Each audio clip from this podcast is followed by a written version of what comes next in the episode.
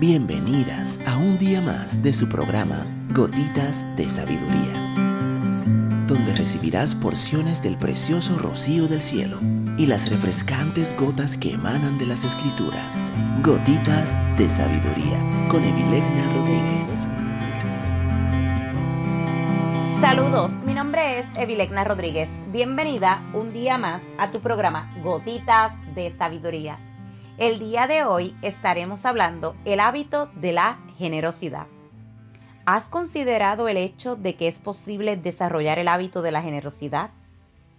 Algunas personas son generosas con ciertas personas en determinadas ocasiones, tal vez durante los cumpleaños o la Navidad, pero en otras ocasiones simplemente no piensan en ser generosas, no buscan oportunidades para dar a los demás no buscan hacer algo especial o inesperado por alguien, ni encuentran formas de ser generosas con personas que tal vez ni siquiera conocen. Creo que formar el hábito de la generosidad honra a Dios, porque Él es generoso en todos los sentidos, con todas las personas. He oído decir que cuando damos somos más como Dios que en cualquier otro momento y una manera en la que podemos mostrar nuestro agradecimiento por todo lo que Dios ha hecho por nosotras es ser una bendición para los demás. Cuando hemos establecido hábitos, los echamos de menos si dejamos de hacerlos. Espero que el hábito de la generosidad se arraigue tanto en ti que si pasas demasiado tiempo sin hacer algo por los demás, comiences a anhelar y a buscar formas de ser amable con otras personas. Durante años nunca se me ocurrió ser generosa con los demás, pero ahora intento deliberadamente buscar cómo puedo bendecir a las personas. Me aseguro de saber lo que necesitan y quieren, y le pido al Espíritu Santo que me guíe para satisfacer sus necesidades a través de mí, como Él lo crea conveniente. Me apresuro a decir que algunas de las mayores alegrías de mi vida provienen de ser una bendición para los demás. Ser generosas significa elegir hacer más de lo que sentimos que debemos hacer y siempre hacer todo lo que podamos por los demás. Significa que somos conscientes y sensibles a las necesidades y deseos de otras personas y estamos dispuestas a satisfacer esas necesidades en la mayor medida posible.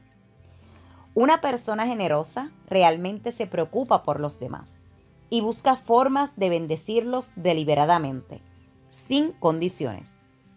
Las personas que dan de mala gana o esperan algo a cambio no expresan verdaderamente generosidad, pero aquellas que dan con un corazón dispuesto simplemente queriendo bendecir a otros, expresan el tipo de generosidad que Dios quiere que demostremos.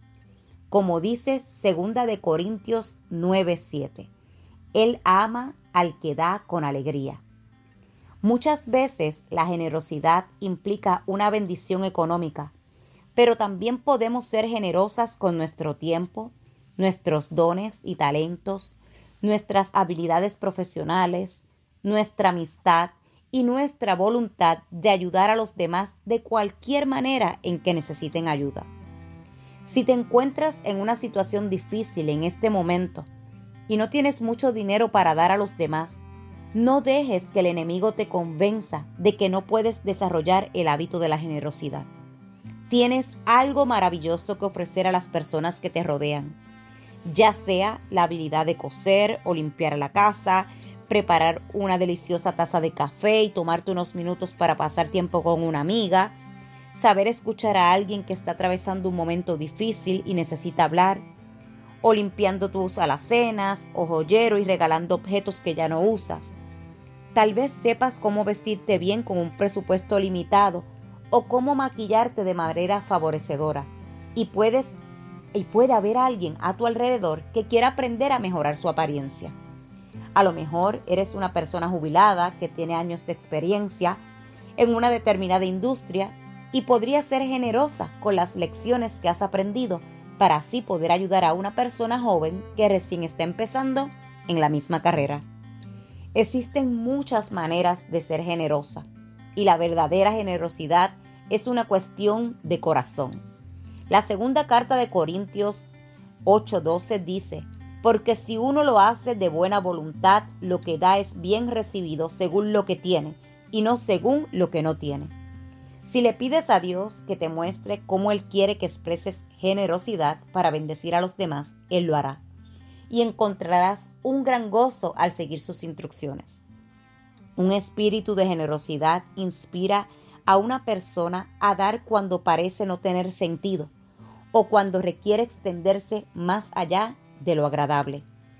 La antigua iglesia de Macedonia es un buen ejemplo de esto.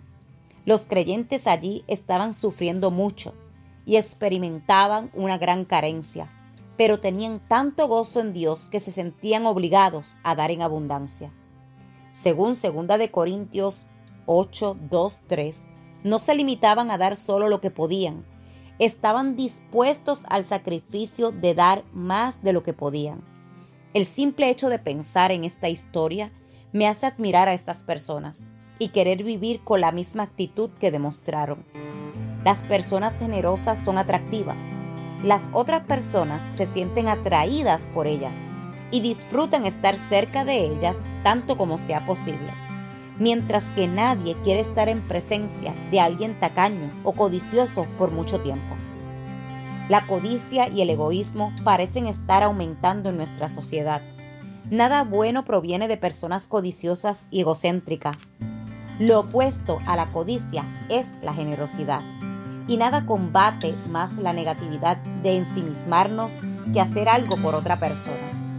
Cuando más creemos en esta virtud, menos pensamos en nosotras mismas y más nos interesamos por otras personas.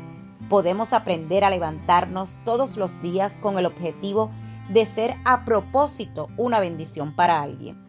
De hecho, creo que uno de los temas fundamentales de nuestra vida como mujeres que dejamos huellas debería ser dar, servir y amar a los demás. Filipenses 2, 3 al 4 dice, no hagan nada por egoísmo o vanidad, más bien con humildad consideren a los demás como superiores a ustedes mismos. Cada uno debe velar no solo por sus propios intereses, sino también por los intereses de los demás. Quizás tú eres ahora como fui yo antes, y la idea de desarrollar el hábito de la generosidad simplemente no es algo que se te ocurra a menudo Tal vez estés ocupada tratando de subsistir cada mes y a veces hay más que mes en otro. Lo entiendo, pero también sé que si tienes corazón para convertirte en una mujer generosa, Dios te dará maneras de hacerlos. Mi oración para ustedes se hace eco de la oración de Pablo por los creyentes en Corintios. Ustedes serán enriquecidos en todo sentido para que en toda ocasión puedan ser generosos. Mujer que me escuchas, si esta gotita de sabiduría ha bendecido tu vida el día de hoy, te pido que la compartas con otra mujer y te espero el día de mañana en nuestra próxima gotita de sabiduría.